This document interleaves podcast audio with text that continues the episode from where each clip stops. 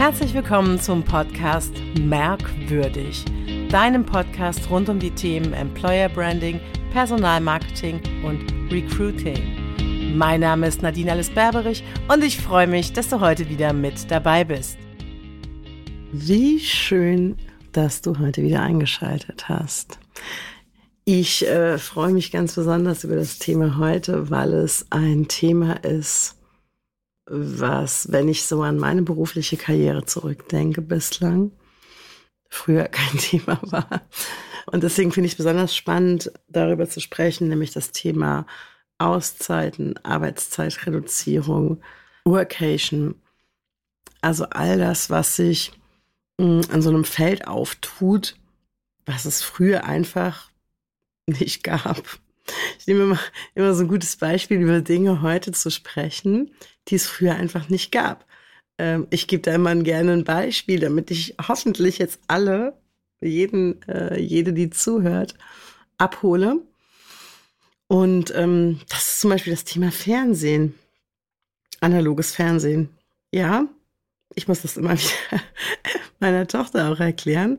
Ähm, das, was ja heute normal ist, dass wir gucken, wann wir wollen, was wir wollen, dass wir eine Serie durchbingen.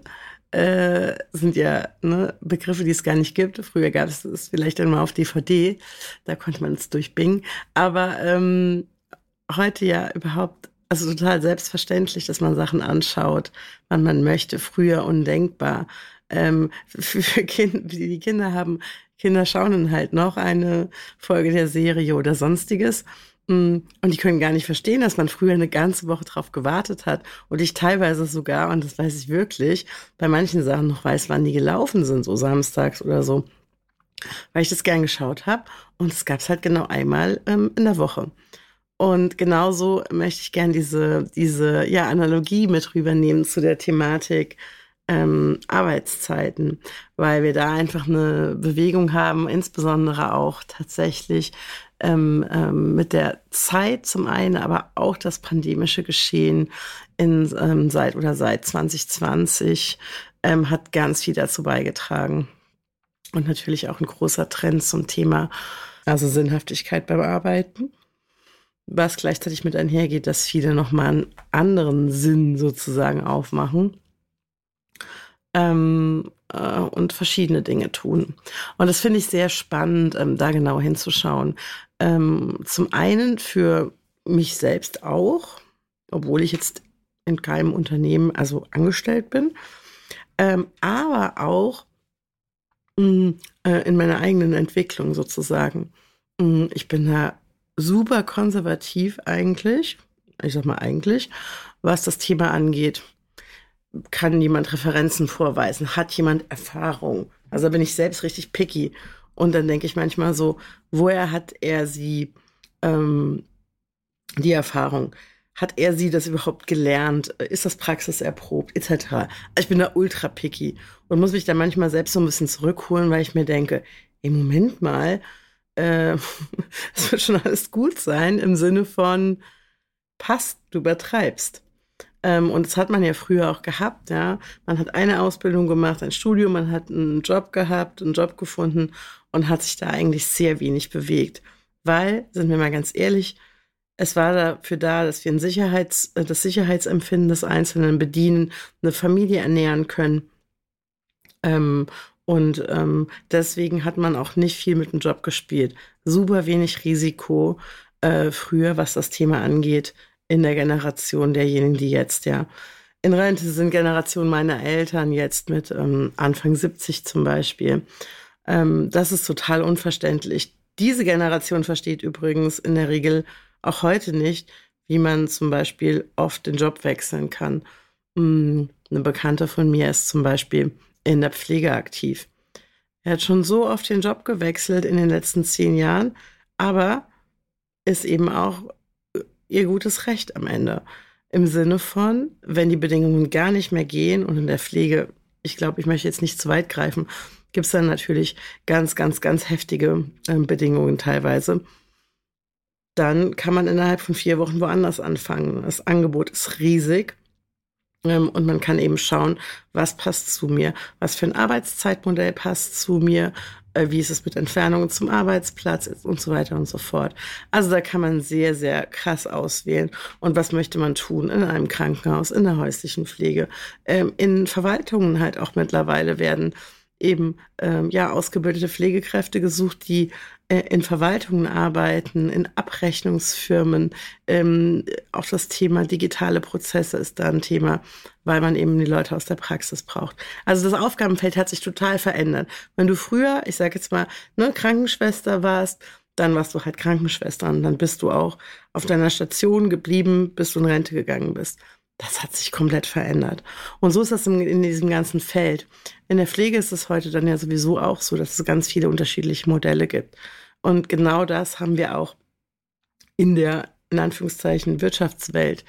Dass der Ruf und ja auch letztlich die Gesetzmäßigkeiten, wie sie mittlerweile geregelt sind, sind ganz klar äh, pro ähm, Arbeitnehmerin, Arbeitnehmer hier auch ähm, ja einen guten wie soll ich sagen, ja, ein gutes Maß zu finden vielleicht auch ähm, und Möglichkeiten zu bieten.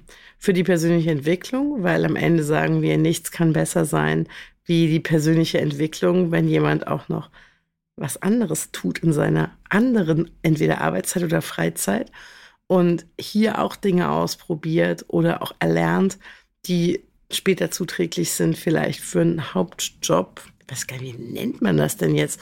Äh, wenn man drei oder vier Tage die Woche bei einem festen Arbeitgeber ist, was heute ganz, ganz, ganz oft ähm, bereits der Fall ist. Also die Vier-Tage-Woche ist äh, bei vielen gar nicht so ganz weit weg, mh, mm, sondern die ist sehr nah, besonders in mittelständischen und größeren Unternehmen tatsächlich, teilweise sogar auch in kleineren Unternehmen.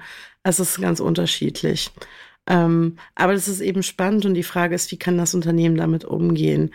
Ich erinnere mich, vor 15 Jahren habe ich zum ersten Mal Stellen besetzt, wo man sich einen Arbeitsplatz geteilt hat. Das war, als ich das damals vorgeschlagen habe, das ist länger als 15 Jahre her, roundabout 15, 16, 17, ja, irgend sowas. Ähm, okay, dann hat man aber irgendwie zwei Arbeitsplätze gebraucht, weil es halt sich von der Stundenzahl nicht genau ne, gepasst hat. Beziehungsweise es, glaube ich, sogar, ah nee, es, ähm, es waren zwei Mütter. Und die waren beide eben vormittags da. Deswegen hat man zwei Arbeitsplätze gebraucht, zwei Lizenzen, zwei Rechner. Also die Arbeitsplatzkosten sind halt massiv sozusagen angestiegen, um nicht zu sagen, ja, die haben sich verdoppelt.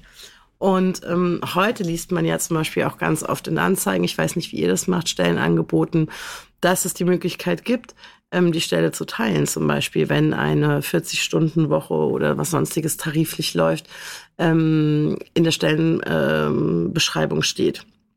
Was ich zum Beispiel super, super spannend finde. Die Frage ist immer, die ich mir manchmal stelle, ist manchmal schlecht formuliert. Muss man schon jemanden mitbringen, mit dem man die teilt? Oder kann man sagen, was so für einen gut wäre und wie man arbeiten könnte? Ähm, das immer dann wirklich, ähm, wenn wir mal da auch hinblicken auf das Thema Stellenangebot und ihr das offen gestaltet möchtet, dann schreibt genau hin, was ähm, die Leute euch sagen äh, sollen und wann sie arbeiten können, wollen und wie viel, damit ihr da überhaupt eine Möglichkeit habt, zum Beispiel auch ein eigenes Tandem dann zu kreieren. Und ähm, ja, ich finde das wirklich eine eine wahnsinnig coole Geschichte, ähm, wie man da vorgeht. Viele winken aber auch noch ab. Ich will auch die Kehrseite nicht verschweigen. Es gibt auch Unter Unternehmen, die sagen, das geht bei uns nicht. Punkt. Ähm, also die machen den Weg auch gar nicht, das zu denken. Und ich glaube tatsächlich, dass die Pandemie uns gezeigt hat, dass wir alles neu denken können und auch sehr, sehr schnell und insbesondere auch was das Thema Auszeiten angeht.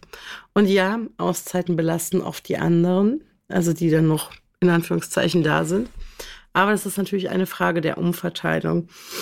Und im Wesentlichen, deswegen sage ich das auch so bestimmt, ist das ein Führungsthema. Natürlich von ganz oben, wie es dann eben aufdividiert wird. An großen Unternehmen gibt es jetzt, ich habe jetzt die ersten, gibt es die ersten Lösungen, die digitalen Lösungen. Deswegen komme ich auch auf das Thema ein bisschen. Hm solche Auszeiten äh, ja mit ähm, Software auch zu managen. Also es gibt jetzt äh, eine Vision von der Software und das ist, glaube ich, auch schon so weit fortgeschritten, dass ähm, ja man das eben ähm, planen kann. Und ähm, weil eben immer mehr eine Auszeit zum Beispiel vom Job ähm, sich wünschen, und es geht eben nicht nur, ich bin jetzt mal ganz klischeehaft, nicht nur um das Thema ähm, Elternzeit, ähm, insbesondere bei Frauen, was einfach ja nach wie vor der Fall ist, dass die Frauen da mehr Auszeiten natürlich in Anspruch nehmen wie Männer. Ähm, und ähm, das Ding ist einfach, dass bei vielen so ist, dass sie wirklich noch ein Interesse an einem größeren Thema haben und zum Beispiel so ein Jahresurlaub dann äh, ja nicht ausreicht, beziehungsweise man den auch nicht irgendwie sechs Wochen oder sieben am Stück nimmt oder nehmen kann, weil das dann auch wieder super schwierig ist ähm, zu integrieren, so dass man halt wirklich ähm, davon ausgeht, dass man äh, längere Auszeiten hat. Früher haben wir immer vom Sabbatical geredet. Das war also das Jahr Auszeit, was man irgendwie immer gehört hat. Also mir ging es so im Studium. Würde mich mal interessieren, wie das bei dir so war. Also bei mir war das im Studium so, boah, Sabbatical, krass, nimmst dir ein ganzes Jahr Zeit und ähm, machst irgendwas anderes oder gehst verreisen oder irgendwie sowas. Das war das große Ding, das Sabbatical. Und ähm, aber das war halt in Deutschland halt nie richtig angekommen, außer bei Unternehmen, die halt wirklich international unterwegs waren, aber im Mittelstand, im regionalen Mittelstand will ich auch mal noch sagen, ist das Thema überhaupt nie richtig angekommen. Ähm, da war das schon sehr, sehr, sehr exklusiv. Und heute ist es aber ein anderes Thema geworden, weil wir halt auch eben wissen, dass Auszeiten gut sind, dass Auszeiten extrem inspirierend sein können. Und ähm, hm, die Frage ist am Ende, es geht wieder um das Thema Sinn. Und ähm, deswegen auch das Ding. Also die Frage ist immer der Sinn in der Arbeit, aber auch der Sinn des Lebens. Und viele definieren das über andere Themen wie ihren Job, weil nicht jeder, und das meine ich auch ganz bewusst und sage es hier auch provokativ, findet im Job die Erfüllung und nicht jeder möchte das auch. Auch da gibt es super viele Beispiele, ähm, die ich in der Praxis erfahren habe.